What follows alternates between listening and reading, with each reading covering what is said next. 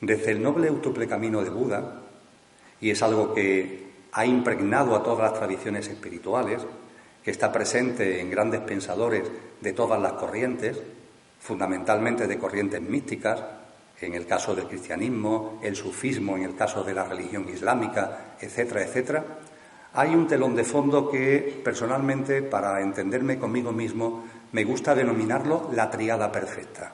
La triada perfecta. La triada perfecta es una manera de ir por la vida, una manera de vivir la vida, que tiene que ver con el proceso de autotransformación y de avance por el sendero al que vengo haciendo mención. La triada perfecta, como es una triada, tiene tres componentes. El primero es la confianza. ¿La confianza en qué? La confianza en la vida. Sobre esta confianza en la vida y la vida en sí hablaré en el tramo final de mis palabras. La confianza en la vida deriva del, del convencimiento pleno de que la vida nos abraza, de que la vida no nos hostiga, de que la vida no es nuestra enemiga, sino todo lo contrario, es nuestra gran aliada y que nosotros mismos somos una parte absolutamente ineludible de esa vida. La confianza en la vida es consecuencia, sobre todo y fundamentalmente, del sentido común. También es verdad que en la medida en que vamos ocupándonos de nuestro proceso de autotransformación, la confianza en la vida va llegando como fruta natural. Es un fruto natural del proceso de autotransformación, pero también tiene que ver con el sentido común. Y cuando planteo esta, esta tesis de que la confianza en la vida tiene que ver con el sentido común, inmediatamente es lógico que en la cabeza de muchos de los presentes se piense todo lo contrario. No vamos a ver, Emilio, no. El sentido común te lleva a desconfiar de la vida. O es que tú no ves todo lo que ocurre, es que no ves todo lo que pasa. El sentido común lleva a desconfiar de la vida. Pues bien, os pido unos minutillos de reflexión sobre esto. Porque basta que reflexionemos un poco para que nos demos cuenta de que el sentido común lleva a confiar en la vida, no a desconfiar de ella. Y me gusta en este sentido hablar de dos prácticas que voy a exponer de manera enormemente breve. Se pueden dilatar mucho en su explicación. Voy a ser extremadamente conciso. Una práctica es la práctica de la pizarra y otra práctica es la práctica de la ventana. La práctica de la pizarra es aplicar el sentido común con relación a la vida de cada uno. Cuanto más años tenga, esta práctica es más aleccionadora es de las pocas cosas, entre comillas, en lo que tener más años puede ser de utilidad. Es una broma. Tener más años es de mucha utilidad en muchas cosas. Para otras no, pero en muchas cosas sí. Cuando se practica esa práctica de la pizarra, lo que hacemos es simplemente en una pizarra o en un papel, en un folio, de, si vosotros estáis mirándome desde vuestra izquierda a vuestra derecha, iríamos poniendo los hechos, los hitos, los acontecimientos cronológicamente, desde que nacimos hasta la edad que tenemos actualmente, los hechos, los acontecimientos que han tenido importancia en nuestra vida. No lo vamos a hacer ahora, pero si estuviéramos en un taller yo diría, venga, vamos a estar durante 15 o 20 minutos, cada uno con uno mismo, poniendo en ese folio, poniendo en esa pizarra los hechos, los hitos importantes en tu vida. Venlos colocando. Cosas que puedas recordar, que están ahí en tu memoria y debieron ser importantes en la infancia, en la adolescencia, en la juventud, a lo largo de tu vida, ya de adulto, ponlo ahí. Cuando hayas terminado, la mente te estará indicando cada uno de esos puntos, cada uno de esos hitos, hechos, personas, situaciones, la mente lo estará poniendo con el signo negativo o con el signo positivo. Hay hechos que a la mente no le gustaron cuando sucedieron. Circunstancias en la vida que nos marcaron, que tuvieron repercusión en nosotros, pero que no nos gustaron. Pues bien, a esos hechos, a esas situaciones que han tenido importancia en tu vida, desde una ruptura sentimental a una enfermedad, pongamos por caso, pero han tenido importancia, pero que ha sido negativo a juicio de tu mente, ponle, junto con el puntito en la pizarra o en el folio, ponle el signo negativo. Y a los otros, a los que tu mente califique de positivo, ponle el signo positivo. Llegado a este punto, centra tu atención en los puntos negativos. Centra tu atención.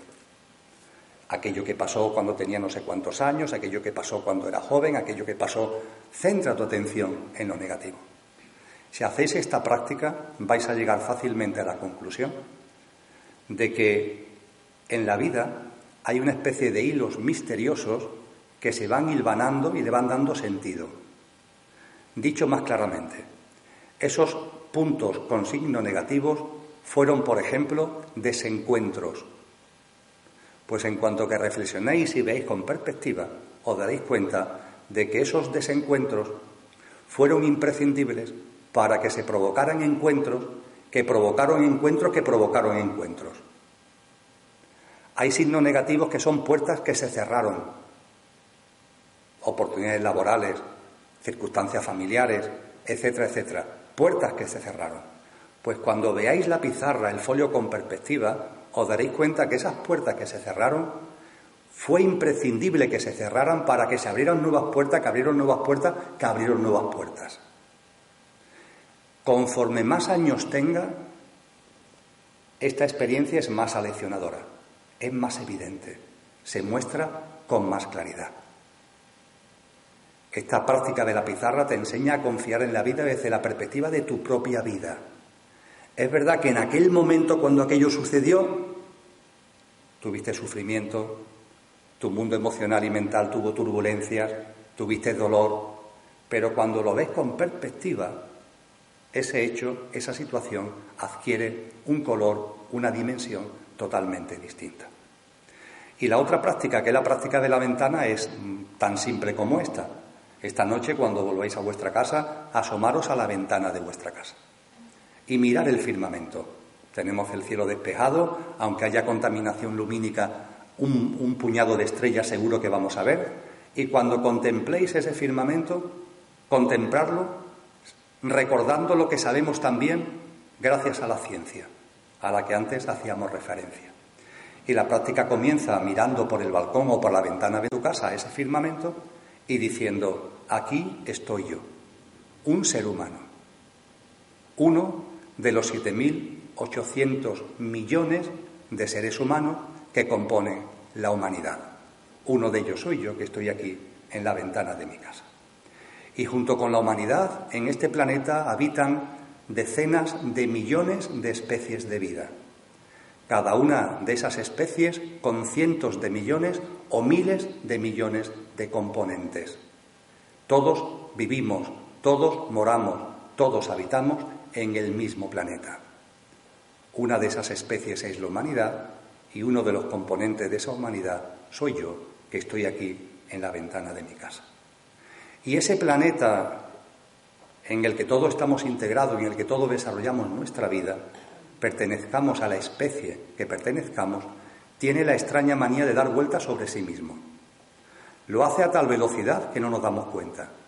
Pero es que además de dar vueltas sobre sí mismo, gira en torno a una estrella que llamamos Sol. Lo viene haciendo hace no menos de cuatro mil millones de años, en un círculo de rotación perfecto, y a una velocidad inconmensurable, que nosotros medimos en el año trópico, en el año, los 365 días que tarda en dar en su rotación la vuelta la Tierra al Sol. Y junto con la Tierra hay un montón de planetas que constituyen el sistema planetario que también llevan miles de millones de años dando vuelta al Sol, todos en su correspondiente órbita, sin salirse nunca de ellas, en perfectos ciclos. Todos conjuntamente conforman el sistema solar.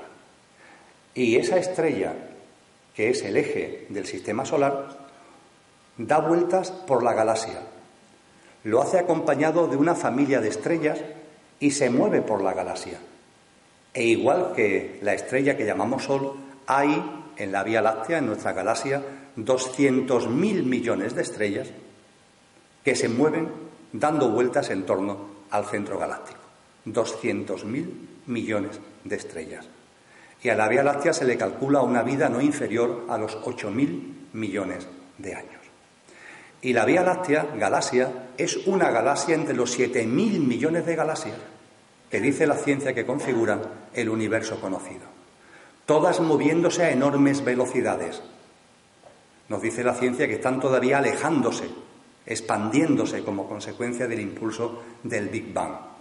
Y en esas 7.000 millones de galaxias hay algunas más pequeñas que la Vía Láctea, pero las hay mayores. Andrómeda no está muy lejos de la Vía Láctea y ella sola tiene un billón, con B de Betis, un billón de estrellas. Y todas, insisto, esos siete mil millones de galaxias con sus cientos de miles de millones o billones de estrellas se mueven a enormes velocidades por un universo conocido que la ciencia le da una estimación temporal de 13.800 millones de años. La ciencia ya sabe que hay otros universos. El último libro de Stephen Hawking, recién publicado como obra póstume, nos habla ya del convencimiento de que hay muchos universos. Quizá no un número infinito, dice Hawking, pero sí muchos universos. Pero permitirme que nosotros, para la práctica de la ventana, que en lo que estamos, nos quedemos con el universo conocido y le demos a la moviola. Un universo ilimitado, de 13.800 millones de años, compuesto por 7.000 millones de galaxias, moviéndose a enormes velocidades desde hace tanto tiempo a lo largo del, del conjunto del universo. Cada galaxia con cientos de miles o billones de estrellas. Una de esas galaxias es la Vía Láctea. En la Vía Láctea hay 200.000 millones de estrellas. Entre esos 200.000 millones de estrellas hay una que es el Sol. En torno al Sol giran una serie de planetas. Uno de esos planetas es la Tierra. En la Tierra viven decenas de millones de especies de vida. Una de ellas es la humanidad. La humanidad tiene 7.800 millones de componentes y uno de ellos soy yo, que estoy aquí en la ventana de mi casa. Cuando llegamos a este punto hemos terminado la práctica y lo hemos terminado con algo que es muy importante. Se levanta el dedo, se señala el firmamento que estés viendo desde la ventana y en voz muy alta, para que te escuchen los vecinos, en voz muy alta tienes que decir, pues aquí hay algo que tendría que ser de otra manera. Aquí hay algo que no funciona. Aquí hay algo que habría que cambiar. ¿Por qué hay que decirlo en voz alta? Pues para esto, para que nos riamos. ¿De quién? De nosotros mismos. ¿Cómo se puede ser tan egoico? ¿Cómo se puede tener una mirada tan corta? Me gusta decir que el que te duela la uña del dedo chico del pie izquierdo, ¿vale? Te duele mucho la uña del dedo chico del pie izquierdo y me lo vuelves a repetir y lo comprendo que te duele mucho la uña del dedo chico del pie izquierdo. Pero la vida es mucho más que la uña del dedo chico de tu pie izquierdo. Y hasta que no te des cuenta de eso, lo tienes complicado para andar por la vida. La práctica de la ventana lleva a la confianza en la vida. Y es verdad que hay algunas personas que cuando termino de hablar y me abordan ya a la salida me dicen, pero Emilio, sí, lo que has dicho de la pizarra, de la ventana, pero en mi vida las cosas de verdad, por mucho que yo intento ver lo del firmamento, en mi vida las cosas no encajan. Y entonces yo de, corazón y un poco con una, con una cierta, un cierto carácter cómico, porque hay que reírse desde luego, me gusta decirle, ¿qué pasa? ¿Que tú eres una singularidad espacio-tiempo? Todo está en su sitio menos tú. ¿No sería conveniente que al menos como hipótesis te plantearas que a lo mejor todo está en tu sitio, en su sitio, incluso tu vida, y que lo que te falta a ti es la perspectiva, la mirada amplia, los ojos nuevos para darte cuenta. Fijaros que todas las tradiciones espirituales a la divinidad la han puesto en la altura.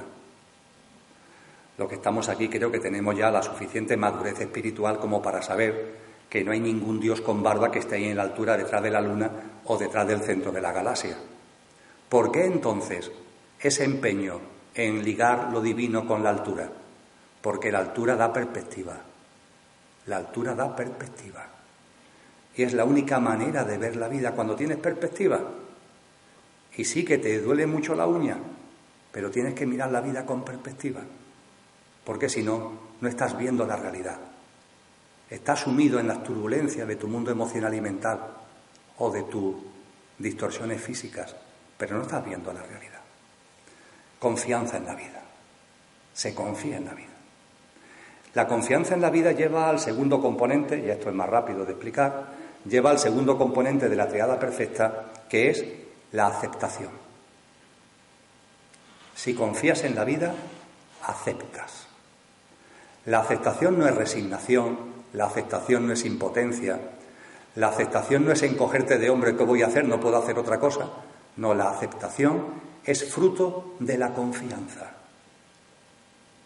Como confías en la vida, aceptas todo lo que en la vida hay, en la tuya y en la de los demás. En los monasterios tibetanos se dicen dos cosas muy importantes cuando se hablan de estas cosas. Primera, date cuenta, lo único inquieto en el universo eres tú. Date cuenta, lo único inquieto en el universo eres tú. Esto se nos suele olvidar. Y también se dice otra cosa muy significativa.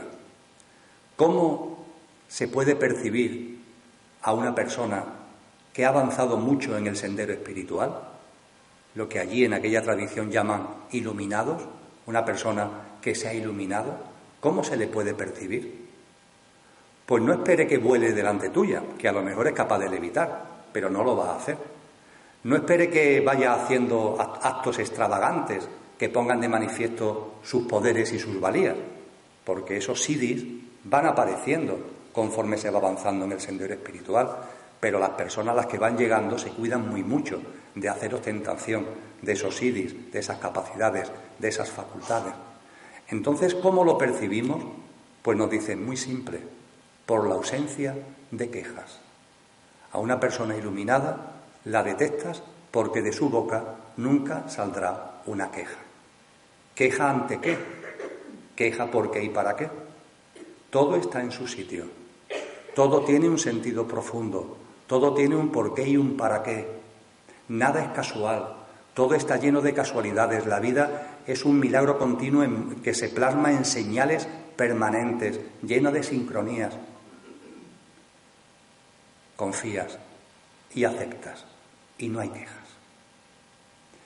Y la confianza y la aceptación, por fin, deriva en el tercer gran componente de la triada perfecta, todavía mucho más complicado para nuestra mente, el no juicio.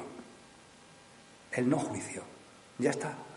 No enjuicies ni a ti mismo ni a los demás. Confío en la vida, practico la aceptación y practico el no juicio. Al fin y al cabo, cada persona, en sus actos, en su día a día, está poniendo de manifiesto su mayor o menor aferramiento a la personalidad, a la apariencia, o su mayor o menor avance en el sendero de transformación al que vengo haciendo referencia.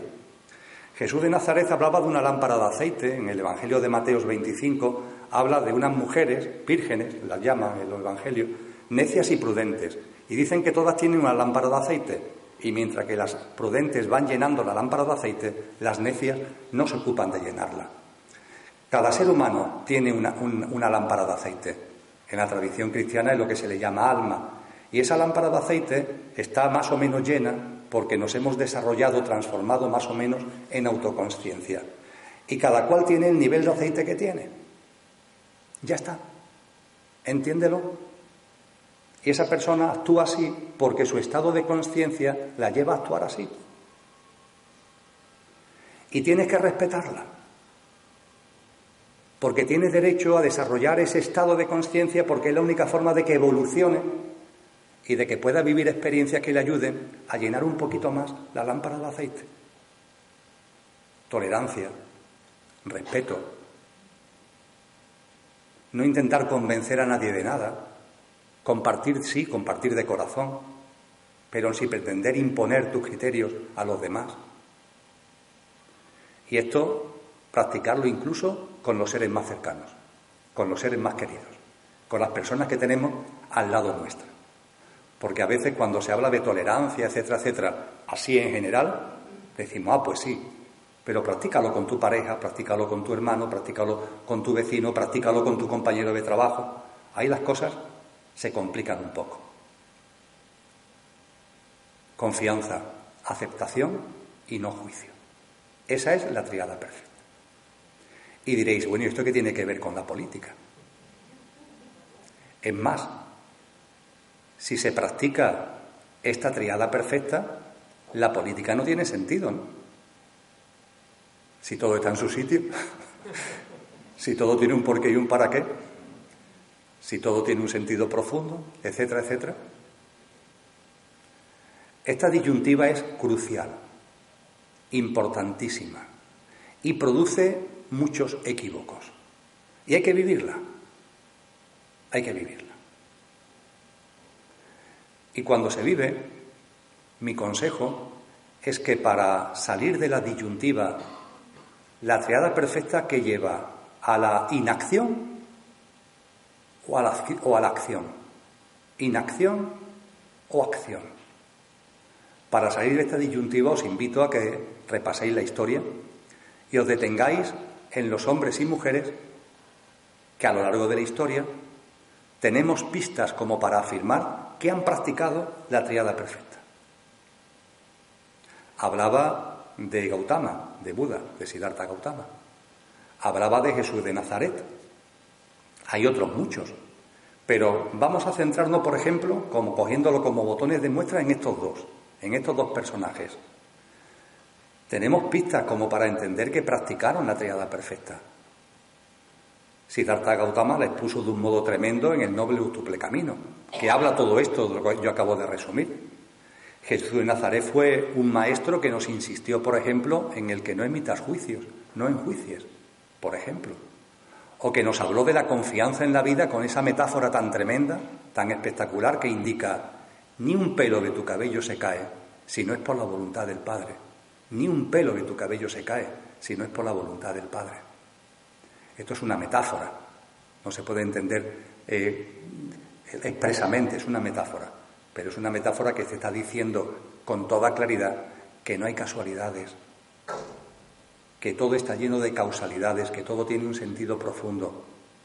Pues bien, si cogemos a estos dos personajes, que por las pistas que tenemos parece ser que experimentaron, vivieron la triada perfecta, ¿qué hicieron ante la disyuntiva inacción o acción? ¿Qué hicieron? Os recuerdo a este respecto que Siddhartha Gautama vivía en un palacio. Era un príncipe que vivía en un palacio retirado. Y lo que hizo Gautama fue irse del palacio, meterse con la gente en la calle y meterse, entre comillas, metafóricamente hablando, en el fango. Se salió del palacio para meterse en el fango.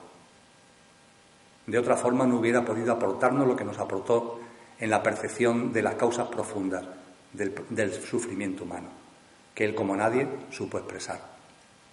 Y Jesús de Nazaret, su vida pública, más o menos la conocemos todos los presentes. No es que actuara, es que no paraba. Un psicólogo de los colegios actuales lo hubiera diagnosticado hiperactividad, porque no paraba. Hay en el Evangelio una, escena donde está su madre intentando encontrarlo en un pueblo y cuando llega al pueblo ya se ha ido al siguiente. Ya se ha ido al siguiente. Cuando acudimos al ejemplo, y creo que no son malos ejemplos de este tipo de personajes, está claro que la disyuntiva inacción o acción con el telón de fondo de la triada perfecta queda resuelta y queda resuelta a favor de la acción.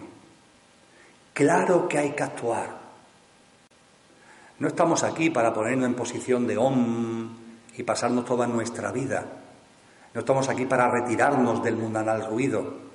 A veces, en momentos concretos, viene bien, pero para volver nuevamente, con una perspectiva más amplia que te permita dar más a los demás. No estamos aquí para evadirnos, estamos aquí para vivir la vida, estamos aquí para compartirla con los demás con todo el corazón y con todo el amor que podamos sacar de nosotros mismos. La respuesta no es la inacción, es la acción. Pero claro, eso sí, para ir terminando, una acción que no es la que habíamos tenido antes de practicar la triada perfecta, no es la acción del ego, no es la acción de lo mío y lo que a mí me importa y lo que a mí me interesa y lo que a mí me conviene, es una acción radicalmente distinta. Es una acción que en las traducciones que se hacen de Buda se suele denominar acción correcta. Prefiero denominarla acción consciente, una acción consciente. Una acción consciente donde cuando delante tuya ves que hay dolor, que hay sufrimiento, Y cuando en tu interior hay un conmovimiento, te conmueves, actúas desde ese conmovimiento que hay en tu interior. Claro que hay que actuar. Eso sí, con la triada perfecta como telón de fondo. Cuando actúes, cuando practiques esa acción consciente, estás o debes estar muy atento a ti mismo. No vaya a ser que sin darte cuenta, en lugar de poner tu grano de arena a que ese dolor, esa injusticia, ese sufrimiento disminuya, sin darte cuenta, le estés dando energía a ese dolor y a ese sufrimiento. Que es lo que nos ha pasado muchas veces antes, cuando no practicábamos la, acción consciente. Pongo un ejemplo que es muy sencillo de poner, no tanto de practicar. Si yo voy por la calle y veo que hay una persona fuerte que está abusando de una débil y mi interior se conmueve, claro que actúo, porque ahí hay dolor, porque hay injusticia, porque hay abuso, porque hay sufrimiento. Claro que mi interior se va a movilizar por la acción. Y por tanto, dicho coloquialmente, me meteré en medio. Y el brazo del fuerte lo pararé con mi mano, para que no siga golpeando al débil. El brazo, mi brazo, parará al brazo del que está golpeando. Y sé que yo me puedo llevar el siguiente porrazo, pero cuando estás actuando en la acción consciente, eso da igual. Eso da igual. Hay confianza en la vida, hay aceptación, eso da igual. Intervienes, actúas. Y lo que nunca debemos olvidar por fin, estamos parando el brazo al fuerte. Ese fuerte está originando dolor al débil. Ese fuerte está abusando. Ese fuerte por su estado de conciencia, por su comportamiento y su por conducta, está, permitirme que lo exprese en términos científicos, en una determinada vibración. Tiene una determinada frecuencia vibracional. Esa frecuencia vibracional es densa, es egoica, si no, no haría lo que está haciendo, no estaría abusando, no estaría provocando dolor y sufrimiento a otro ser. Ahí está, con su vibración densa. Y yo desde mi convencimiento de la triada perfecta actúo y le paro el brazo. Pero ojo con tu vibración. Ojo con tu vibración. Ahí está el quid de la cuestión. Ojo con tu vibración. Si la vibración con la que tú le paras el brazo al otro es la misma que la vibración del que está golpeando, se acabó. Lo único que estamos contribuyendo es a las peleas de los egos, a las diatribas egoicas y no estaremos de verdad consiguiendo nada. Y yo sé que esto que estoy, compartiendo para nuestra mente, dice, pero es que es muy difícil. Es que es muy difícil que yo actúe sin entrar por medio. Mirad, no es el momento en esta charla. Yo tengo muchos vídeos donde hablo de economía, política y sociedad, donde intento coger el bisturí y sacar y poner de manifiesto el comportamiento de la élite que domina, que manipula, que está originando tantísima miseria, tantísimo dolor, tantísimo sufrimiento en el mundo, los intereses creados que hay ahí, cómo se organiza esa élite, cuáles son los círculos, no me estoy refiriendo a este desde luego, cuáles son los círculos en los que élite se, se estructura y se desenvuelve, y eso hay que hacerlo. ¿Por qué? Porque hay que tener conocimiento de la sociedad en la que estamos, tenemos que tener conocimiento de cómo funciona la economía. Y si sabemos que en España se dio un golpe de Estado en septiembre del año 2011, cuando se cambió la Constitución para convertir la deuda pública en prioridad absoluta del Estado, eso hay que decirlo, porque ahí se dio un golpe de Estado, y eso hay que decirlo. Y cuando expresamos que aquí se cambia la Constitución para lo que se quiere y en cambio nos abanderamos en ella desde el inmovilismo cuando lo que nos interesa es que no cambie nada, eso también hay que decirlo. Pero todo eso hay que decirlo y no solamente decirlo, sino poner en marcha actuaciones congruentes con, con eso que estamos diciendo, eso hay que hacerlo desde una vibración totalmente distinta. Porque si no nos han pillado. La gran pregunta que nos tendríamos que hacer es cómo esa élite, que aunque está muy bien organizada y tiene muchísimo poder, cómo es capaz de llegar a cada rincón, cómo es capaz de meterse en cada hogar, en cada casa, cómo lo consigue. Precisamente por eso, porque no somos conscientes de que somos cómplices de ellas a través de nuestra vibración, los paradigmas, las pautas, los comportamientos. Es ahí donde en el contexto de la política también hay que poner el acento, para que hagamos una política que realmente sea nueva, que realmente sea fructífera. Y desde luego esa política nueva y esa política fructífera, y concluyo, tiene que estar radicalmente unida a una vida que hay que ver con perspectiva. Lo he dicho antes, lo apunté antes y con esto voy a terminar. Mirad, en 1954 se concedió el Premio Nobel de la Paz a un señor llamado Albert Schweitzer. La aportación de Albert Schweitzer se condensa en una frase, la reverencia por la vida. La reverencia por la vida. Somos muchos los que entendemos que es la clave de la política, la reverencia por la vida, una profunda reverencia por la vida y por la vida en todas sus manifestaciones. Nos tenemos que dar cuenta de que esa vibración con la que nos contaminan nos hacen ser muy egocéntricos, porque estamos solamente pendientes de lo humano. Y mientras que estemos solamente pendientes de lo humano, no lograremos nada en el plano humano. Decía Pitágoras que es imposible que el ser humano conviva en paz mientras que no convivamos en paz con todas las formas de vida que hay en el planeta.